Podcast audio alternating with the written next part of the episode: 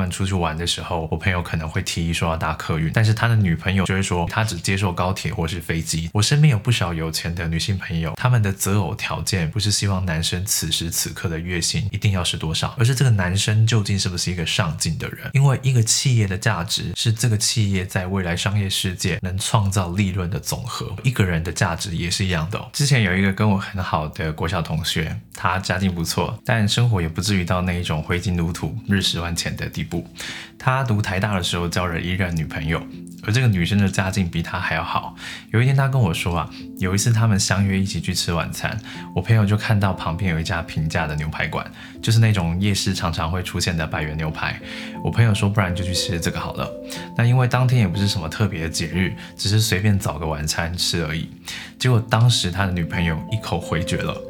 我朋友就问他说：“为什么啊？你是不是不喜欢吃牛排？”结果他的女朋友回答他说：“我不是不喜欢吃牛排，我只是不喜欢吃组合肉。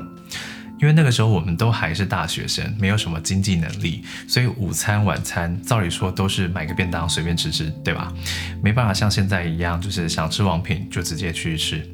而对于一个学生来说啊，吃一个百元牛排虽然算不上奢侈，但应该也不差了。”结果他女朋友拒绝他了，我朋友因此感觉很懊恼。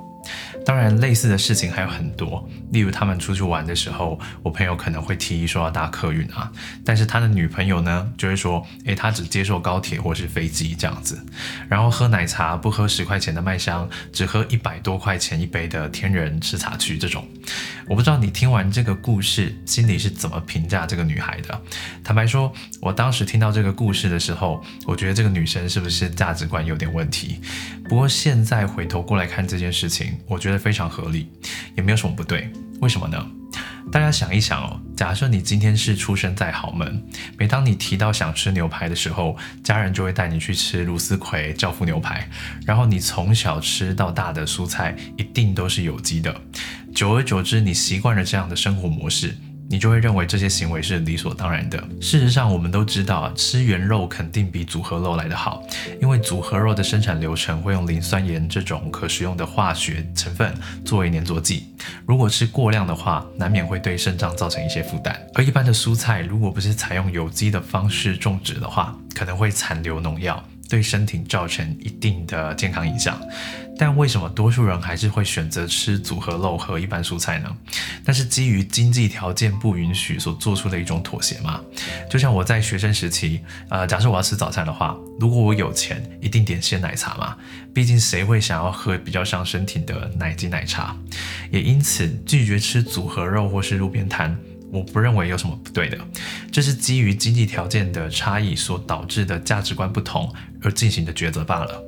这个故事啊，可以启发我们思考一个问题哦，就是谈恋爱是不是一定得门当户对？又或者我换句话说，是不是有钱人只能跟有钱人在一起，家境一般的人就不应该去找有钱人谈恋爱呢？我相信多数人一定会觉得啊，如果判断一个人值不值得交往，还要确认这个人是不是跟我一样有钱，那叫做一个现实或是市侩嘛，对不对？都什么年代了还讲求门当户对？因为多数人对于理想恋爱的想象呢，都是不论高矮胖瘦啊，不论贫贱啊，只管思想能不能够一致，有没有办法相爱就行了。但是，一段感情要能够走得长久，真的只需要这些抽象世界里面的浪漫吗？我们还得在现实社会里头长久相处啊！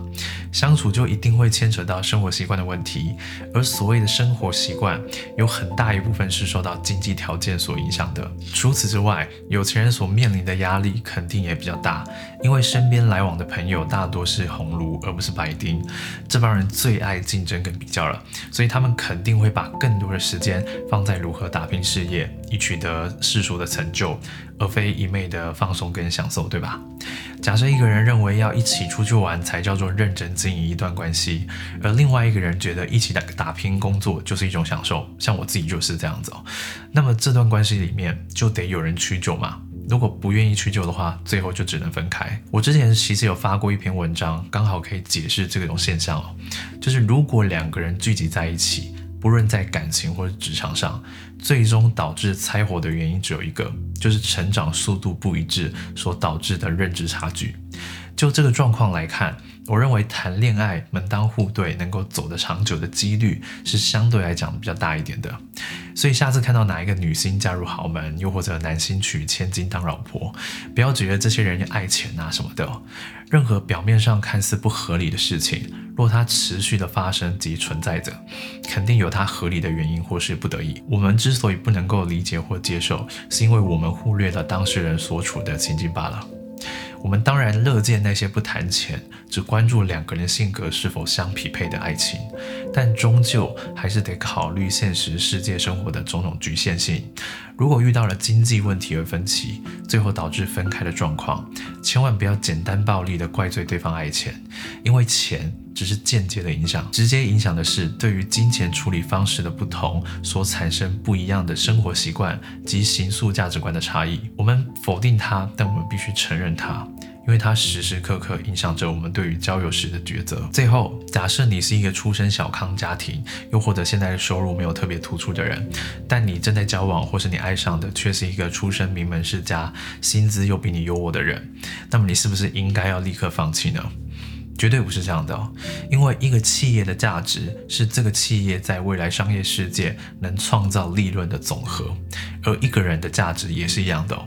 我身边有不少有钱的女性朋友，她们的择偶条件不是希望男生此时此刻的月薪一定要是多少，而是这个男生究竟是不是一个上进的人。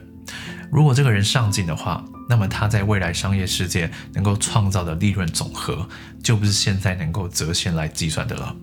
也因此，他们很快就能缩短彼此因为价值观不同所导致生活习惯的差异了。不知道大家身边有没有那种没有门当户对，但两对夫妻情侣也相处得非常融洽的例子？希望你可以在留言处跟大家分享一下，那我们可以看到更多不一样的情况跟观点。我是吴金凯，感谢你耐心的观看。